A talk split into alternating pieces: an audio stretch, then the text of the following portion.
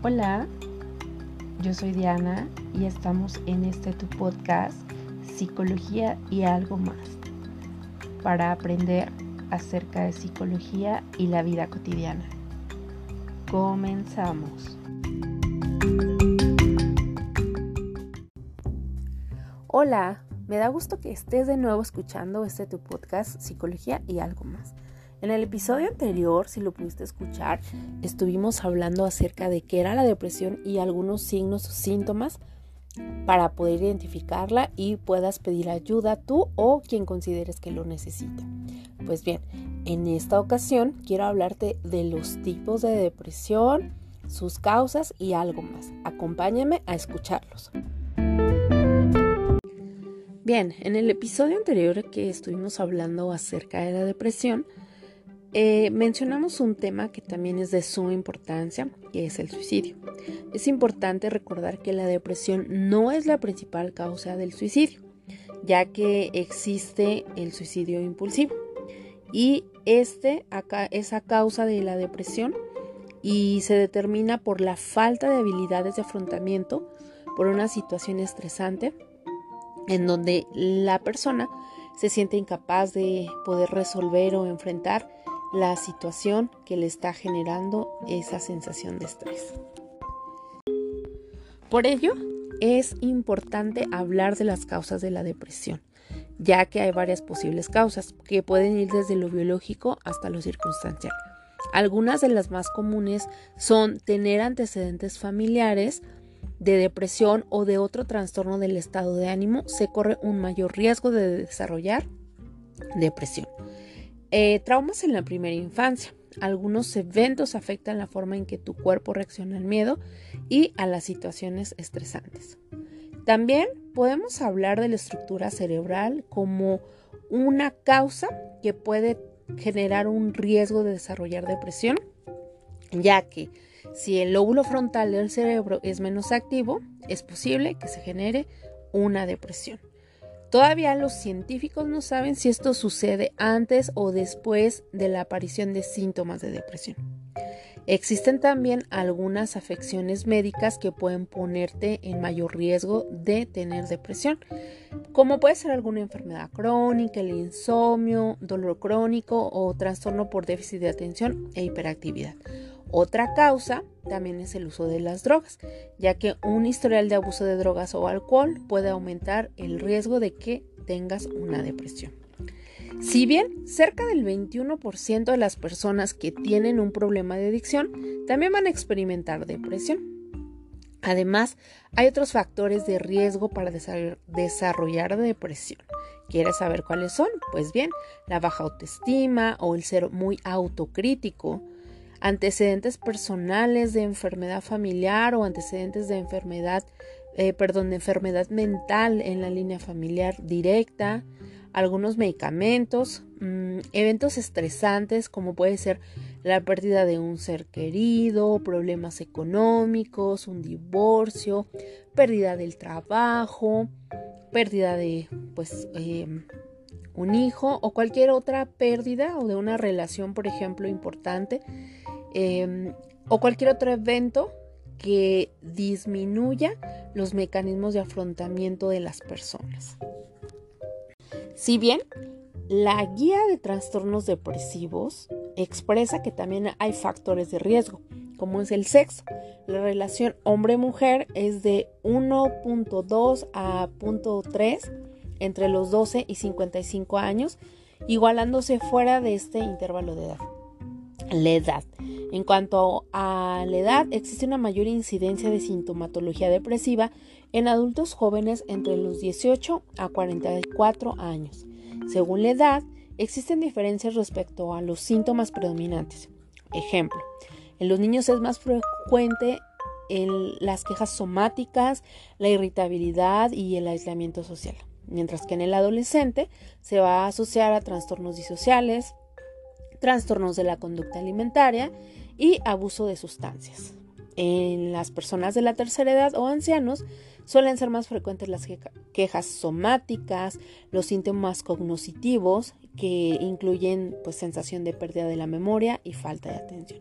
Como bien se mencionó, Otro factor de riesgo para desarrollar la depresión son los factores genéticos, ya que los familiares de primer grado presentan una mayor probabilidad de, padecer un cuadro depresivo. También, como lo mencionamos anteriormente, hay acontecimientos vitales. Estos acontecimientos vitales son aquellos eventos que requieren algún tipo de cambio respecto al ajuste habitual del individuo. Experiencias objetivas que alteran las actividades usuales del individuo, causando un reajuste sustancial en su conducta. Al ser acontecimientos que van a implicar el cambio en las actividades usuales, eh, pueden generar el factor estresante y este va a estar en función de la cantidad de cambios que se produzcan. Las emociones eh, del tipo negativas que acompañan al estrés, la ansiedad o la depresión van a variar de acuerdo a las circunstancias del individuo y de la situación o de la agudeza o cronicidad del estrés. Ante el estrés agudo, se tiende a experimentar ansiedad y miedo. Cuando el estrés se cronifica, predomina la experiencia de estado de ánimo depresivo. Ahora bien, hablemos también de los factores sociales predisponentes para desarrollar la depresión. ¿Sí? Estos factores son aquellos que incrementan la vulnerabilidad de determinadas personas para el desarrollo de trastornos psiquiátricos. Por ejemplo, abusos em, que se dan durante la infancia, desestructuración social o familiar, eh, vulnerabilidad en el entorno físico o social donde se encuentra el individuo, condiciones difíciles en el trabajo, desempleo, exclusión y rechazo social, dificultades en la adaptación cultural, una vivienda inadecuada, vecindario con altos niveles de violencia, etc. También hay factores psicológicos que pueden ser factores de riesgo para desarrollar la depresión. Eh, las teorías psicoanalíticas sitúan la vulnerabilidad para la depresión en etapas tempranas del desarrollo, que se manifiestan en la dificultad para encarar pérdidas posteriores.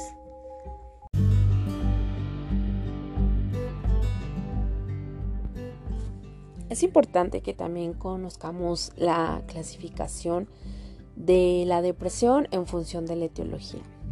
La depresión se ha clasificado según su etiología en endógena. Es aquella cuya causa no se conoce, pero se considera ligada a una predisposición constitucional biológica del sujeto. La psicógena, que está asociada a la personalidad o a la reactividad a acontecimientos vitales. Y la orgánica, que es secundaria a un fármaco o una enfermedad médica por un mecanismo fisiológico. Por ejemplo, un paciente que como reacción a su diagnóstico de cáncer desarrolla una depresión. Aquí estaremos hablando según la etiología que es una depresión psicógena. En cambio, un paciente que desarrolla una depresión que se considera ligada fisiopatológicamente al cáncer sería diagnosticado como depresión orgánica. Bien, si hablamos de otra clasificación de la depresión, de acuerdo al DSM5, este clasifica los trastornos del estado de ánimo en depresivos y bipolares. Dentro de los trastornos depresivos encontramos eh, básicamente lo que es el trastorno depresivo mayor y el trastorno distímico. Dentro de los trastornos bipolares encontramos el trastorno bipolar 1, el trastorno bipolar tipo 2 y el trastorno ciclotímico. También se habla de otros trastornos del estado de ánimo incluidos en el DSM4, que son el trastorno del estado de ánimo debido a una enfermedad médica, el trastorno del estado de ánimo inducido por sustancias, el trastorno adaptativo con estado de ánimo depresivo o mixto y en cierto modo el trastorno esquizoafectivo. ¿Quieres saber qué significa cada uno de ellos? Te lo diré brevemente.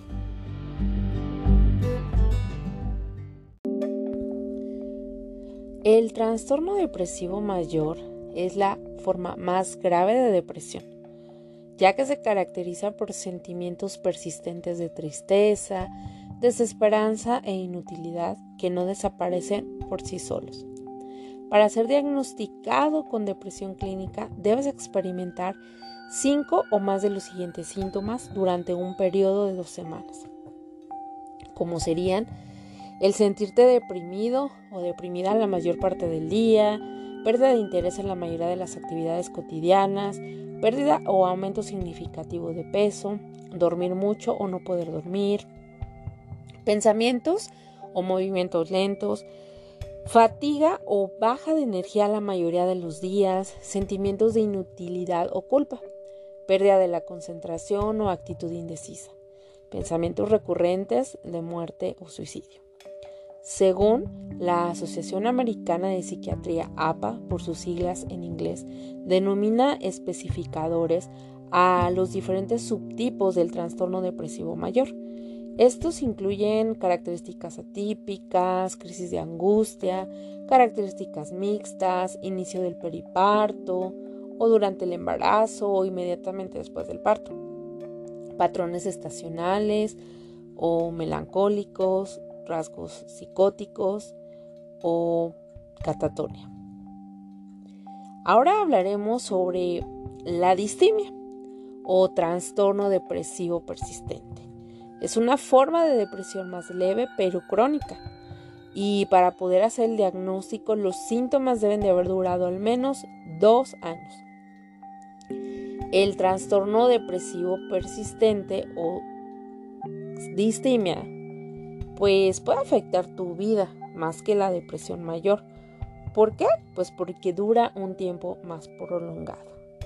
Es común eh, que las personas con un trastorno depresivo persistente o distimia pierdan el interés en las actividades diarias normales, se sientan desesperadas, sean menos productivas y tengan baja autoestima. Esta depresión se puede tratar con éxito la distimia, pero es importante que acudas a buscar ayuda y seas consistente y disciplinado en tu tratamiento.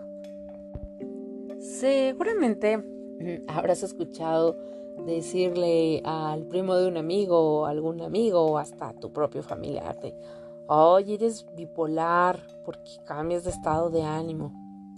Pues es importante tener claro qué es el trastorno bipolar y evitar utilizar de manera incorrecta pues este término y esta, eh, este padecimiento o afección del estado del ánimo. Pues bien, el trastorno bipolar es una afección del estado del ánimo que puede provocar cambios de ánimos intensos. En ocasiones la persona puede sentirse extremadamente animada, eufórica, irritable o con energía y esto se le conoce como el episodio maníaco.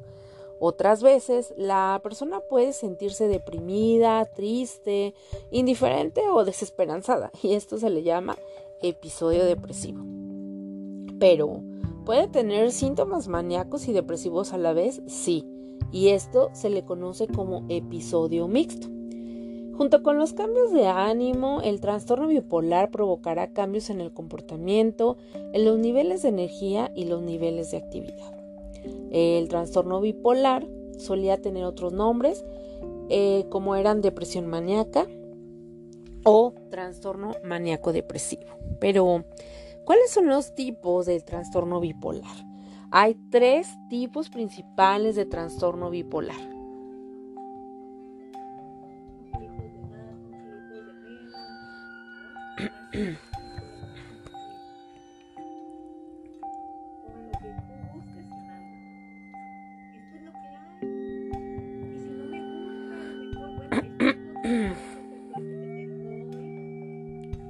Bien, el trastorno bipolar 1 incluye episodios maníacos que duran al menos 7 días o síntomas maníacos tan graves que necesitan atención hospitalaria inmediata. Los episodios depresivos también son frecuentes, suelen durar al menos dos semanas y este tipo de trastorno bipolar también puede implicar episodios mixtos. El trastorno bipolar 2 se define por episodios depresivos, pero en lugar de graves episodios maníacos, se presentan más episodios hipomaníacos. Y tú dirás, ¿qué es eso? ¿Qué es la hipomanía? Pues es una versión menos grave de la manía.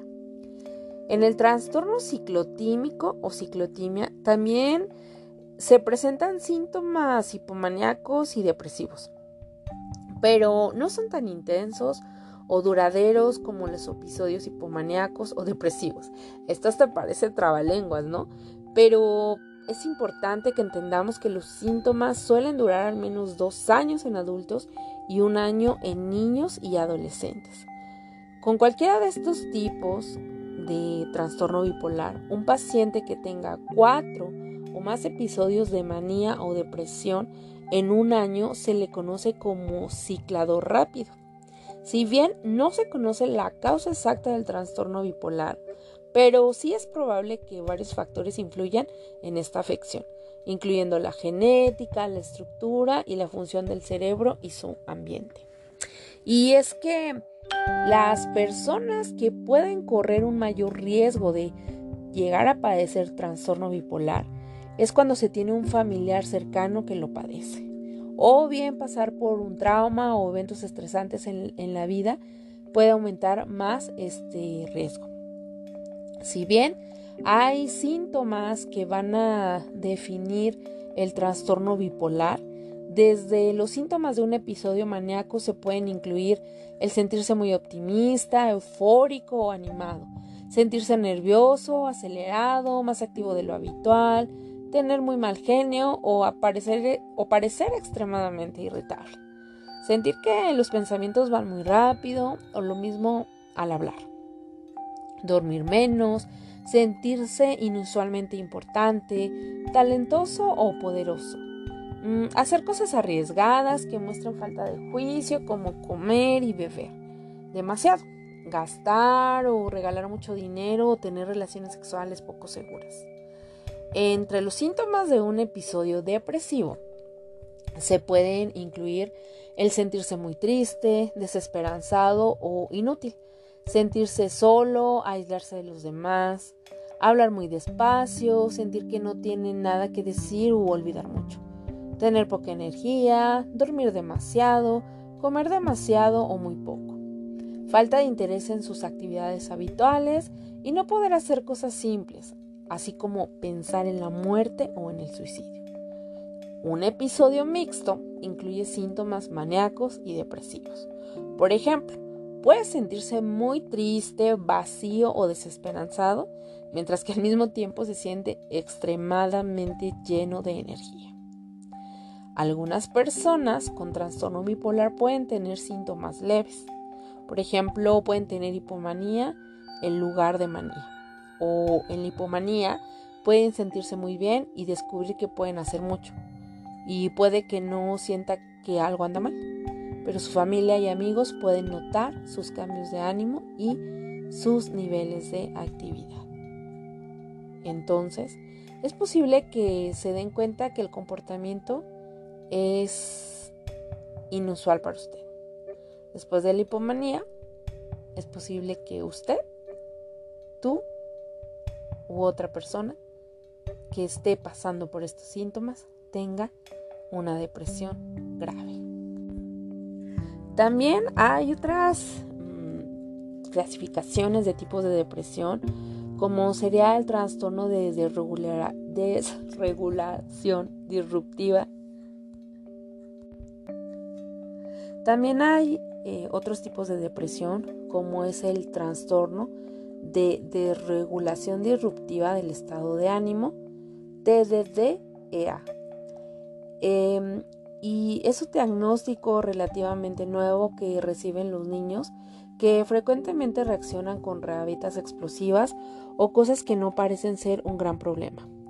En los periodos entre las rabietas están irritables casi todo el tiempo, explotan con mucha facilidad y tienen una baja tolerancia a la frustración.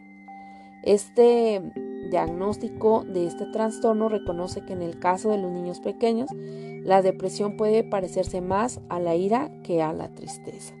Suele manifestarse antes de los 10 años y no se diagnostica antes de los 6 años porque las rabietas son más típicas en los niños pequeños.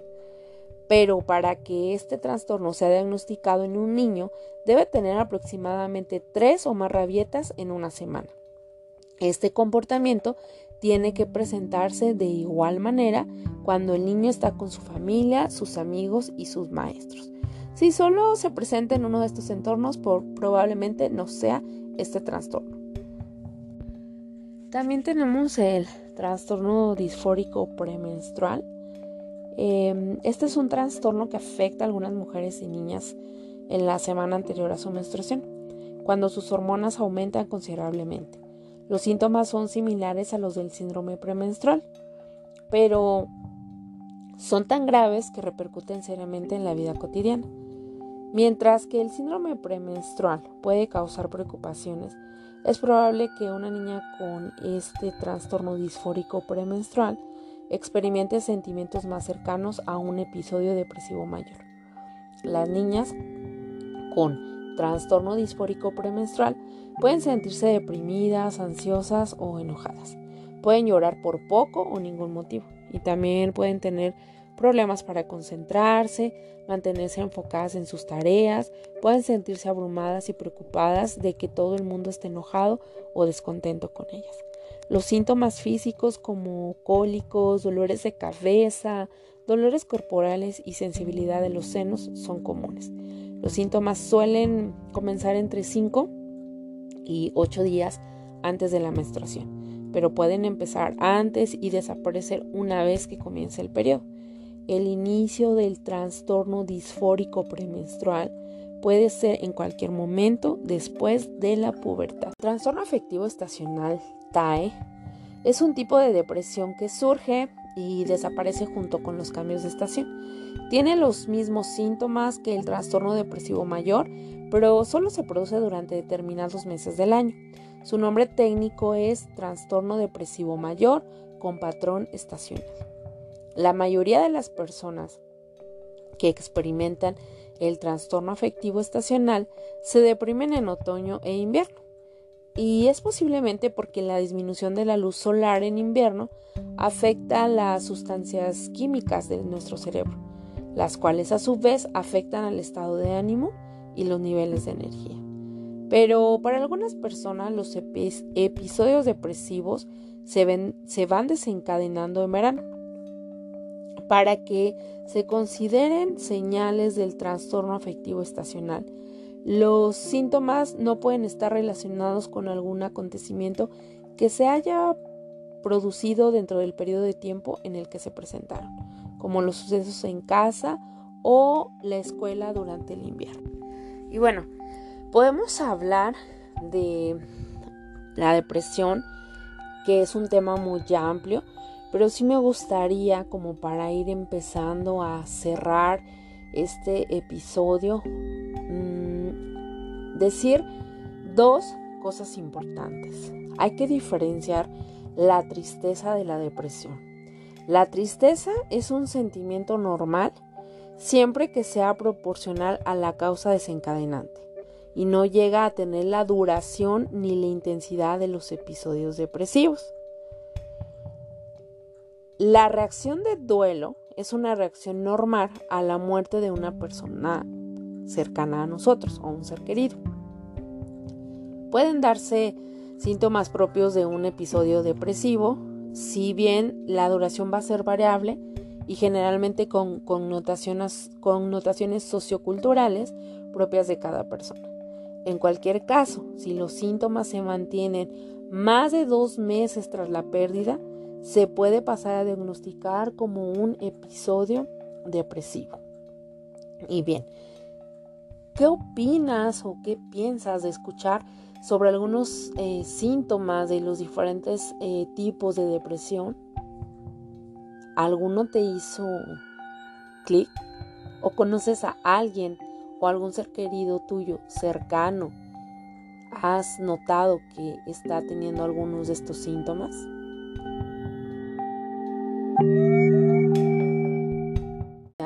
Las personas es cómo ayudar a un familiar, a un ser querido o a un amigo o a una persona cercana con depresión?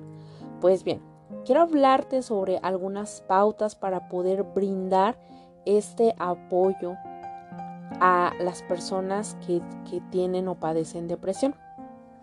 Primero, entender que el ser capaces de ayudar a un familiar, a un ser querido o a un compañero o compañera de trabajo con depresión, de verdad que suele ser una tarea complicada, pues a veces podemos caer en errores o pequeños errores que nos limitan.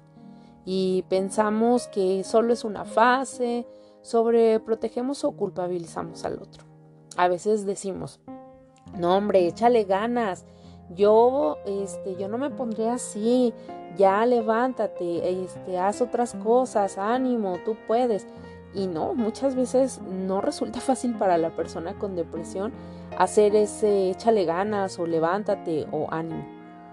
Es importante que con estas pautas que te voy a nombrar vas a poder ayudar a que la depresión poco a poco vaya tomando otro camino en la persona que la padece.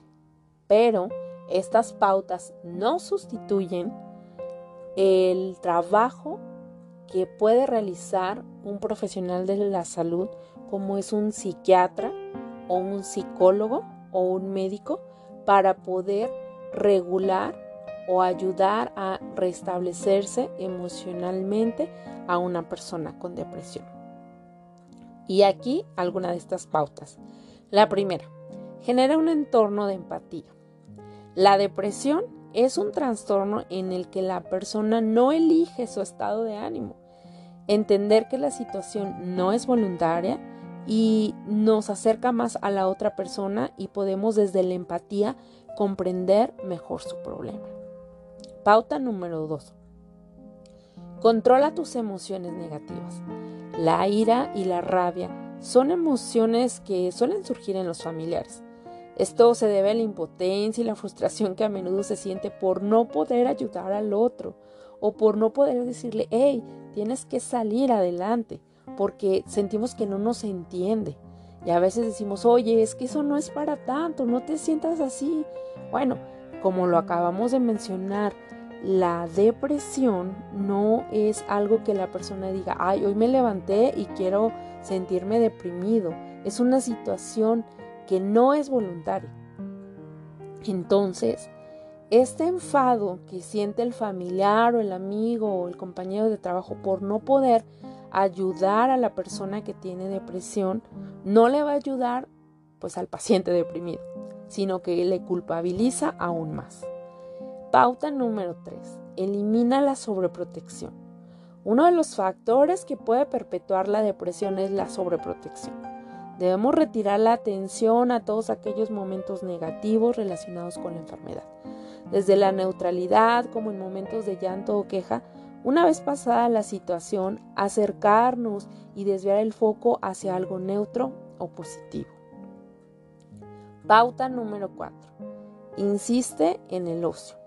Uno de los métodos que más éxito tiene en la depresión es la activación conductual. El conseguir que la persona salga de su estado apático a través del movimiento puede ayudar y mucho. Por ejemplo, activar el cuerpo acaba teniendo repercusiones directas sobre el estado del ánimo. Por eso es importante proponer actividades que puedan agradarle o apetecer a la persona e insistir en su realización, como caminar 10 o 15 minutos inicialmente, porque recuerden que en la depresión hay una falta de energía o hay una disminución de energía. Y es importante realizar estas actividades físicas de manera gradual, no forzarlo de tienes que correr 30 minutos, una hora. No, podemos empezar un día 10 minutos, al siguiente día 15, al siguiente día 20, etc. O toda una semana salir 10 minutos, luego la siguiente 15 minutos o cada tercer día. Pauta número 5. Refuerza los logros. En toda depresión aparecen pequeños momentos de mejoría. Es aquí donde se debe reforzar positivamente los pasos conseguidos, como que la persona cuide su imagen un día, un día cada día, un día a la vez, o decida salir a dar un paseo. Debemos de reconocer de forma verbal y con cariño estos avances y nunca castigar o mm, rechazar o estar eh, mm, reprendiendo, estar reclamando los pasos hacia atrás. Toda persona que se encuentra pasando por una depresión es importante que reciba ayuda especializada y entender que nosotros como familiares, amigos, compañeros de trabajo, debemos ser parte importante de su tratamiento y mejoría. Si tú, quien me estás escuchando, deseas saber más acerca de cómo puedes ayudar a un amigo o a un familiar con depresión, te invito a, a leer las guías de autoayuda que pueden servir como material informativo para que puedas comprender qué sucede o qué le pasa o qué siente una persona con depresión. En la descripción de este episodio te voy a dejar el link, el link de acceso para que puedas entrar a estas guías de autoayuda, las cuales son generadas por la Consejería de Salud y Bienestar Social de España. Pero eh, que son, bueno, generadas desde el 2013, pero que nos pueden ayudar a entender qué es la depresión, también qué es el trastorno de ansiedad generalizada, el trastorno de pánico, eh, entre otras cosas, así como mm, pautas para mejorar el ánimo con la actividad física, entre otras cosas. Este es un material que te puede servir de ayuda informativa para poder entender que la depresión es muy difícil de entender porque a menudo genera incertidumbre y ansiedad en las personas del entorno que no la han padecido. Resulta difícil saber qué hacer em, al, al, querer encontrar el lugar adecuado, adecuado entre tu familiar o tu ser querido y el médico.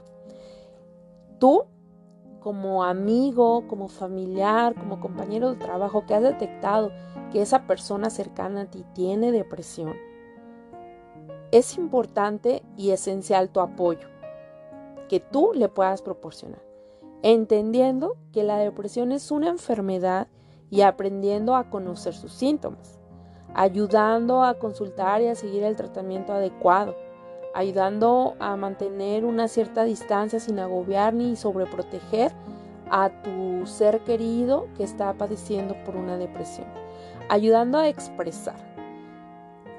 Eh, si las hubiera, pues las ideas de suicidio, porque eso facilita su prevención. Y cuidándote tú, tú también, porque tú estás ayudando a esta persona a que se sienta mejor. Hay muchísimas pautas que nos van a ayudar también para poder nosotros brindar ese soporte, esa empatía y ese sostén. Pero entendamos que la depresión es un trastorno que afecta a nivel del estado del ánimo y que en algunas ocasiones necesita ser tratado por medio de un equipo multidisciplinario. En algunas otras ocasiones solo requiere el tratamiento psicológico, pero eso tendrá que ser valorado por los profesionales en la salud mental. Bien, también te preguntarás mm, qué hacer si yo tengo depresión y he pasado por un episodio depresivo. Te plantearé algunas estrategias prácticas para superar ese episodio depresivo. La primera sería entender que no es tan simple pasar por un episodio depresivo o tener depresión, pero que sí hay bastantes cosas que se pueden hacer para combatirla. La primera sería practicar la atención plena.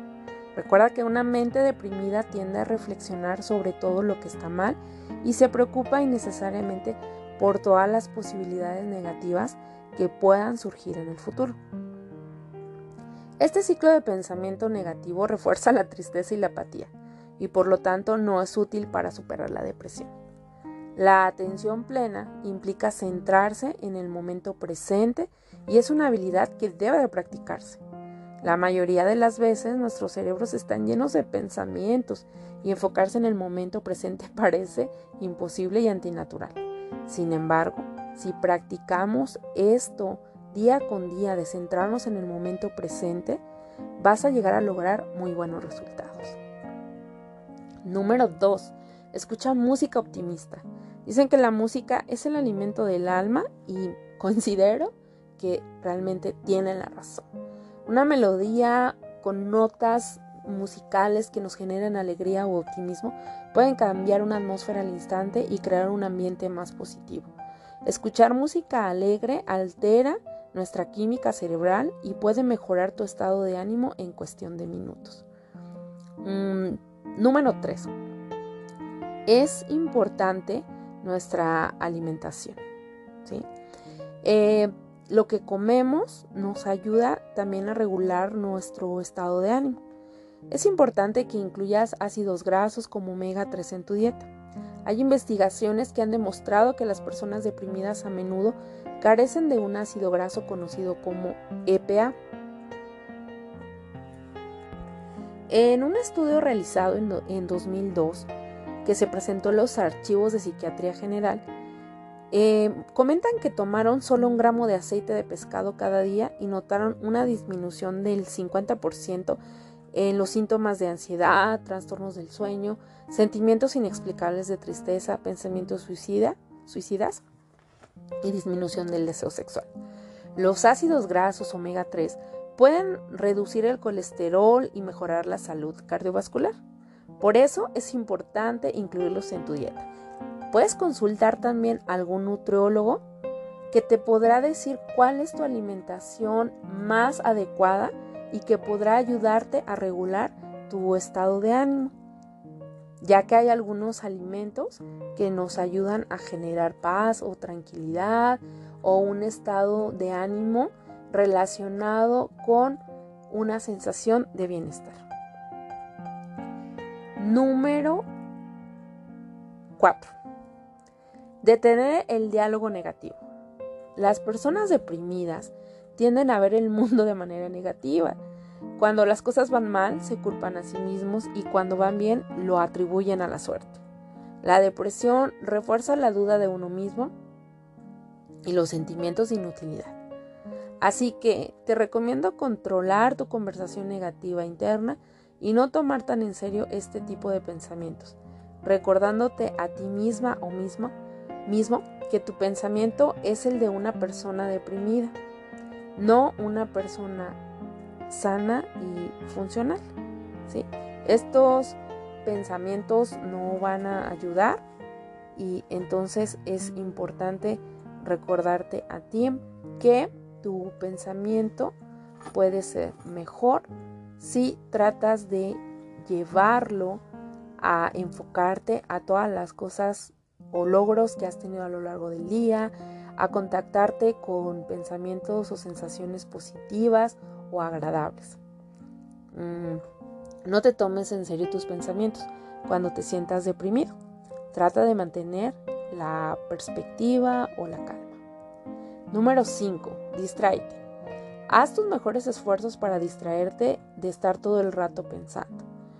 Con tu mascota, sal a pasear, lee un libro, ve una película de comedia, termina un rompecabezas, haz cualquier cosa que te distraiga de tus miedos y preocupaciones. Mantenerte ocupado es una forma efectiva de superar la depresión. Número 6. Usa más luz. En el trastorno afectivo estacional, este pues es conocido por causar mal humor durante los meses de invierno cuando hay menos luz solar.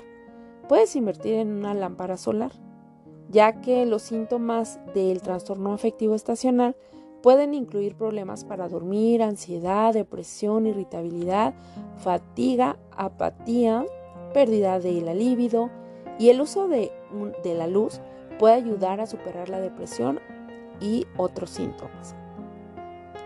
Número 7. Escribe un diario. Un diario puede funcionar de dos maneras. Úsalo para escribir temores y preocupaciones, o también tus emociones. A veces tener una salida de esta manera escribiendo puede ayudarte a calmar y manejar mejor tu mente. Otra buena forma de usar un diario es anotar al menos cinco cosas cada día por las que estás agradecida o agradecido. Esto te obligará a pensar más positivamente y a recordarte que hay muchas cosas buenas en tu vida de las cuales puedes reaprender a disfrutar. Número 8. Conecta con tus amigos o conoce gente nueva. Eh, esta puede ser una de las cosas más difíciles que tú puedes hacer cuando te sientas deprimido, pero también es una de las actividades más gratificantes. Anímate a salir, recurre a tus amigos cercanos o, ¿por qué no?, intenta conocer gente nueva. Te aseguro que esto va a tener un efecto positivo en tu estado de ánimo. Otra cosa importante a realizar es duerme lo suficiente. El sueño y el estado de ánimo están estrechamente relacionados. Un sueño inadecuado puede causar irritabilidad y estrés, mientras que un sueño saludable puede mejorar el bienestar. Hay estudios que han demostrado que incluso la privación parcial del sueño tiene un efecto significativo en el estado de ánimo. Ninguna otra actividad ofrece tantos beneficios con tan poco esfuerzo como lo es dormir, por lo que procura dormir entre 7 horas y media y 9 horas por la noche. Otro punto más, porque ya perdí la cuenta en cuál íbamos, pero sería perdonar. Perdona a los demás. Cuando guardamos rencor, somos nosotros los que sentimos la ira. La persona con la que estamos enfadados probablemente está haciendo su vida alegre y tranquilamente y ella está ajena a nuestros sentimientos. Así que no permitas que otros tengan este poder sobre ti. Es posible que te hayan causado un dolor en el pasado, pero intenta no permitir que ese dolor continúe. Solo te afecte a ti y no a ellos. Encuentra una manera de perdonar. Así, aligerarás la carga emocional y mejorarás tu estado de ánimo. Otra pauta o estrategia a seguir es realizar ejercicio físico. El ejercicio regular tiene beneficios para ayudar a superar la depresión y créanme, comprobado que sí, ya que el ejercicio libera endorfinas que mejoran la inmunidad natural y el estado del ánimo. Además de mejorar el estado del ánimo, el ejercicio regular ofrece otros beneficios para la salud, como reducir la presión arterial, proteger contra las enfermedades cardíacas, el cáncer y aumentar la autoestima. Los expertos aconsejan hacer de media a una hora de ejercicio moderado, que puede incluir caminar a paso ligero al menos tres o cuatro veces por semana, actividades cardiovasculares o ejercicio de fuerza. Puedes acudir con un entrenador que esté certificado para darte los ejercicios adecuados a tu cuerpo, a tu peso y a tus necesidades. Siguiente punto, no te rindas. La depresión puede hacer que desees esconderte del mundo y desaparecer. Está bien tomarse un tiempo, pero tómate un límite de tiempo y luego, luego haz algo productivo para mejorar tu estado de ánimo. Te aseguro que la depresión se puede manejar bien y puede haber o, puedes tener una vida maravillosa más allá de ese horrible o cansado o frustrante estado de ánimo deprimido. Así que nunca pierdas la esperanza. Quiero comentarte que estas sugerencias pueden ser efectivas. La depresión que no se trabaja en la cual no hay un tratamiento o alguna actividad que ayude a sobrellevarla y a salir de ella, puede generar muchos efectos no tan positivos. Y el último punto y más importante es que si tú al escuchar este podcast o al haber leído acerca de la depresión identificaste que tienes algunos de los signos o síntomas, por favor, no dudes en buscar ayuda profesional. estas estrategias que te propongo no sustituyen la ayuda que te puede proporcionar un médico, un psiquiatra o un psicólogo para trabajar respecto a tus signos y síntomas de la depresión.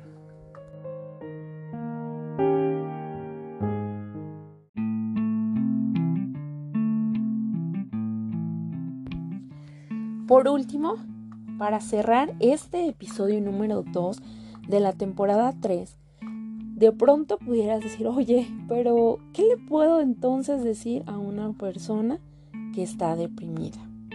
Si bien no hay una manera perfecta de responder cuando alguien te dice que tiene depresión o tú sospechas que tiene depresión. A veces el simple hecho de escucharlo sin juzgar es una buena manera de ayudarlos a sentirse comprendidos y apoyados. Pero no te preocupes, también hay cosas simples que puedes decirles para hacerles saber que te importan y que quieres ayudarlos. Por ejemplo, puedes decir, no estás solo en esto. Quizás no comprendo con exactitud cómo te sientes, pero me preocupo por ti y quiero ayudarte. O bien puedes decirle, pedir ayuda no es un signo de debilidad, sino de fortaleza. ¿Has hablado con tu doctor sobre esto? O bien le puedes comentar, estoy aquí para lo que necesites. Cuando quieras conversar, te escucharé. Llámame o envíame un mensaje. También le puedes comentar, la depresión es un problema de salud real y tratable. ¿Qué necesitas para hablar con un doctor o un terapeuta sobre cómo te sientes? O bien, le puedes decir, ¿qué puedo hacer para apoyarte? También surge la pregunta de cómo preguntarles, ¿estás bien? Si tú piensas que alguien está deprimido, háblale sobre ello. Es importante normalizar el hablar sobre las enfermedades mentales, ya que no estamos acostumbrados a, hablar sobre nuestra salud mental. Al principio puede ser un poco incómodo, pero también puede marcar la diferencia, especialmente si la persona con depresión tiene miedo o vergüenza de pedir ayuda. Solo con acercarte y ofrecer tu apoyo puedes enviar un mensaje a esa persona de que no está sola. También otras cosas que puedes encontrar que decirle es, he observado que has estado y mencionarle cómo lo observamos. O, y, decirle acto seguido, ¿hay algo de lo que quisieras hablar? O, o decirle, últimamente he sentido que estás pasando momentos difíciles y estoy preocupado por ti. ¿Pasa algo? También puedes decir, parece que estás pasando un momento difícil podemos conversar sobre lo que te está molestando, quizás puedo ayudarte. También podemos decirle, pareces estar con el ánimo bajo últimamente y me pregunto si podrías estar deprimido. O bien, me preocupo por ti y parece que realmente estás pasando un mal momento. Quisiera hablar, ¿Quisieras hablar con un doctor o un terapeuta sobre lo que te está sucediendo? Estas son algunas frases o preguntas que pueden ayudarte para, para, saber qué decir o cómo preguntar a una persona que se encuentra deprimida.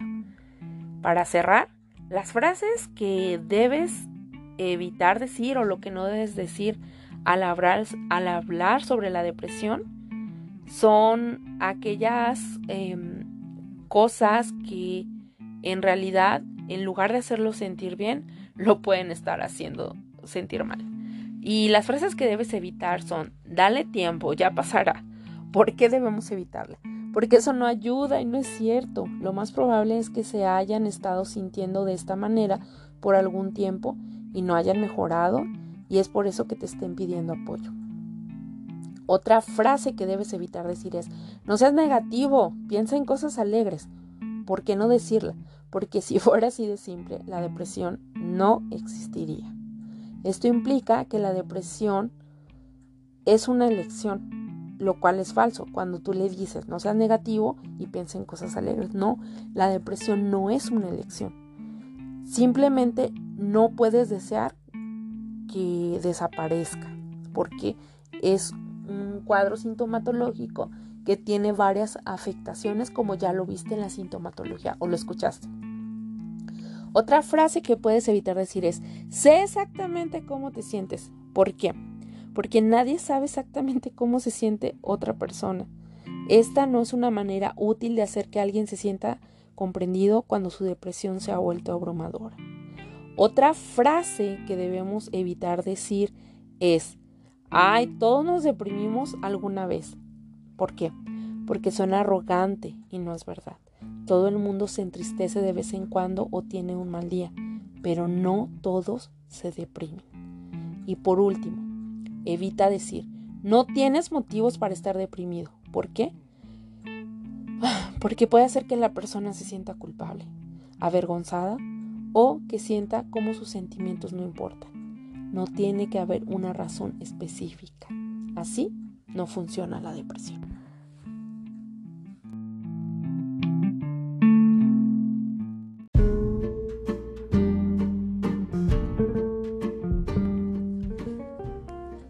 Recuerda que a veces sin darnos cuenta perjudicamos gravemente nuestra felicidad cuando nos ponemos una coraza para que no nos dañen. Recuerda que el dolor es parte de la vida, pero este no puede destruirnos, porque si nos negamos a que la vida fluya y le damos la espalda, no seremos capaces de ver tampoco las alegrías, las sorpresas y las ilusiones. Los muros que construimos a nuestro alrededor para alejar la tristeza también alejan la alegría. Jim Rohn. Espero que la información contenida en este episodio haya sido de utilidad, que sirva para que tú puedas identificar todo lo que lleva o conlleva la depresión. Este tema es muy amplio. Sin embargo, cualquier duda o situación que tengas, recuerda consultar a tu psicólogo o psicóloga más cercano o a tu médico o o psiquiatra más cercano o cercana. Me despido diciéndote la siguiente frase. ¿Por qué a veces dejo que mis emociones se apoderen de mí? Por la misma razón que dejé que lloviera el martes pasado. Las emociones van y vienen, porque somos seres emocionales, y por lo general, a menudo no tenemos control sobre ellas. Y eso está bien. Siente tanto como tengas que sentir y no te avergüences de tu vulnerabilidad, pues es eso lo que te hace un ser humano. Te veo en el próximo episodio de tu podcast.